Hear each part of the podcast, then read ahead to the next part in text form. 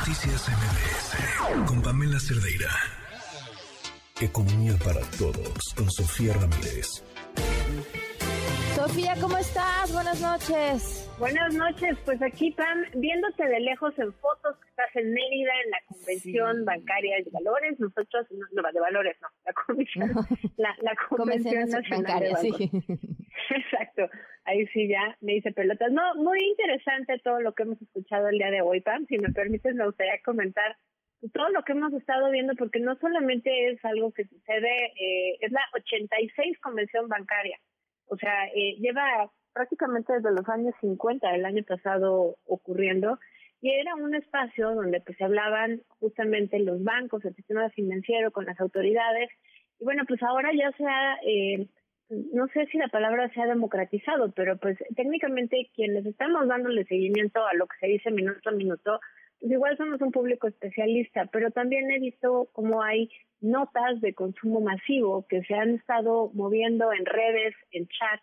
pues todo el mundo muy pendiente de lo que está diciendo Pam. Creo que es un espacio interesante, importante, porque son voces que no necesariamente escuchamos con demasiada frecuencia. Por ejemplo, Victoria Rodríguez, que es la, la gobernadora del Banco de México, pues no tiene un perfil de alguien tan público. El Banco de México ahorita no tiene un vocero institucional, digamos, está vacante esa posición.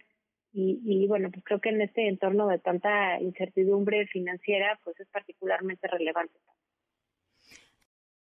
Ahorita en este momento ya está hablando el presidente Andrés Manuel López Obrador, pero bueno, al rato platicamos con Citlali para que nos cuente en resumen qué fue lo que dijo. Ya sé, estaba yo intentando ponerle un ojo, un oído al, a la huehuete y otro oído al presidente, pero mira, que van, iban en dos velocidades diferentes. No te voy a preguntar quién ganó, pero sospecho que podrías haber escuchado las dos al mismo tiempo.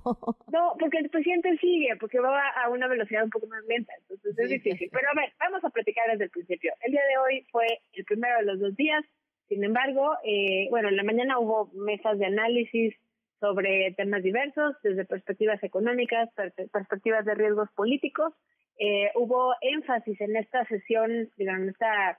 86 eh, convención, pues en varios temas que me parecen relevantes. Uno, eh, por supuesto, inclusión financiera, desde los distintos ángulos que eso implica. Ahorita vamos a hablar un poquito de eso.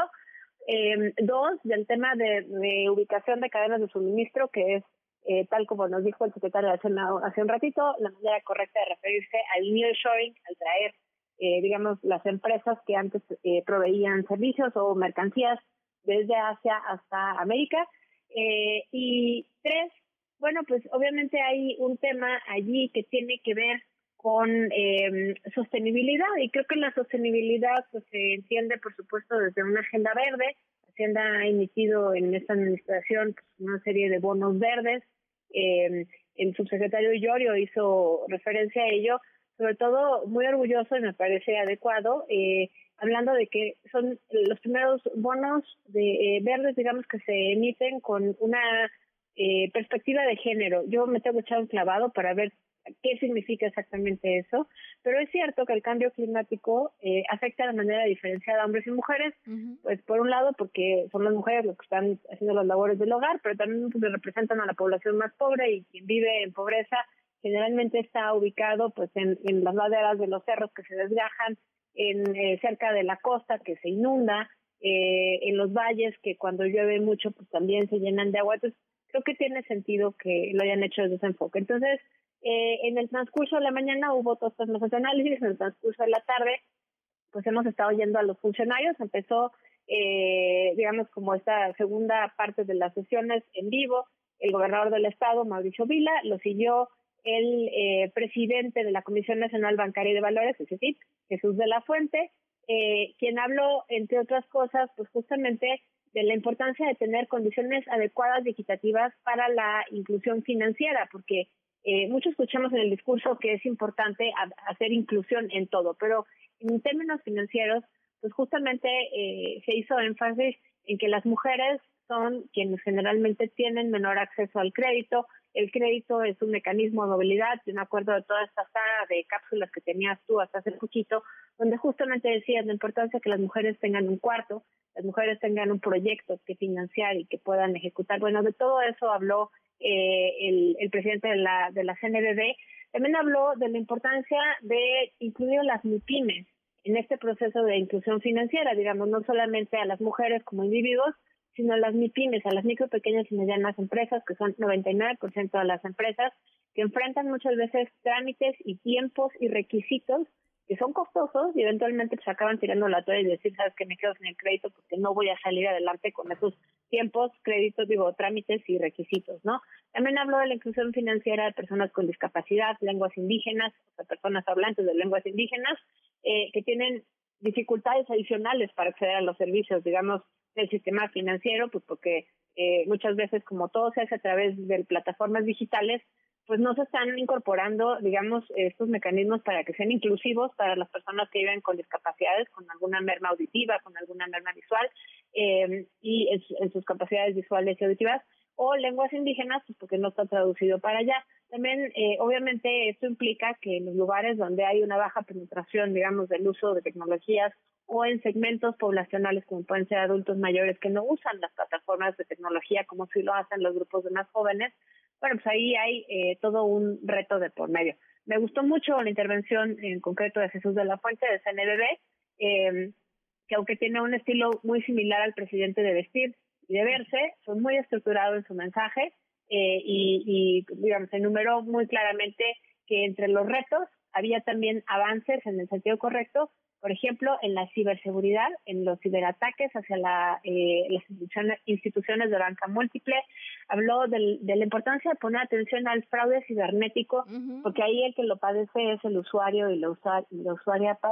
Eh, todo el tema de la verificación de la identidad, que, que no es menor en este momento donde estamos viendo como el INE, que es básicamente nuestra comprobación de identidad, pues está bajo asedio político entonces, pareciera que las partes se dieron o nos dimos hoy una tregua en ese aspecto, empezamos a identificar justo los puntos sobre las IES y eso estuvo muy bien. Estuvo seguido del el subsecretario Llorio de la Secretaría de Hacienda, quien habló justamente de inclusión financiera para tener un impacto que mejore la calidad de vida de las personas. Eh, el subsecretario Llorio tiene un perfil muy técnico, habló de plataformas que permiten que más personas eh, hagan ahorros en línea, como pueden ser CETES directos, que lo platicamos cuando decíamos que hacíamos con, nuestro dinerito ahora que las tasas de interés estaban altas, bueno, pues eh, CETES directo es una de las opciones, presumió, eh, y lo cual me parece más adecuado, porque no siempre se dice lo que sale mal en el gobierno, no lo que sale bien, que iba a haber un pago de deuda a pequeños ahorradores a través de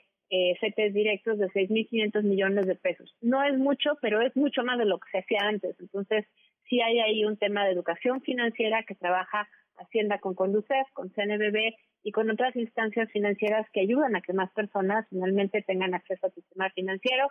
Habló de eh, pues este tema de los bonos sostenibles, de enverdecer el sistema financiero. Hay eh, un anuncio hoy de la Secretaría de Hacienda donde cambia la taxonomía fiscal, es decir, cómo se clasifica, digamos, los criterios de gasto y pues obviamente eso va a representar un reto. Yo todavía no he tenido oportunidad de echarme un clavado, ya regresaré más adelante con eso.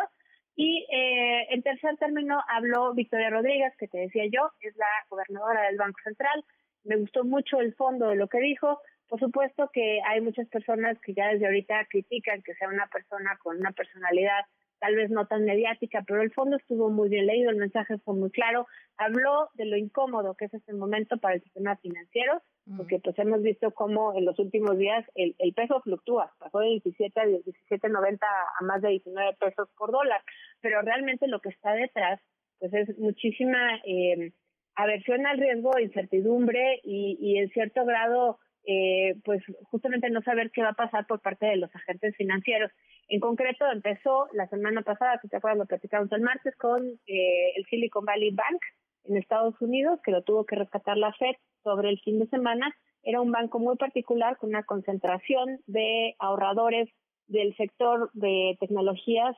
muy concentrada con altos, eh, los montos de depósito que tenían eran muy altos y por lo tanto técnicamente no eran acreedores de que se les rescatara por la vía tradicional. Sin embargo, para evitar un contagio al sistema financiero, la Reserva Federal rescata a los a los tenedores de esas cuentas y les garantiza que les va a mantener sus ahorros intactos. Ah. Eh,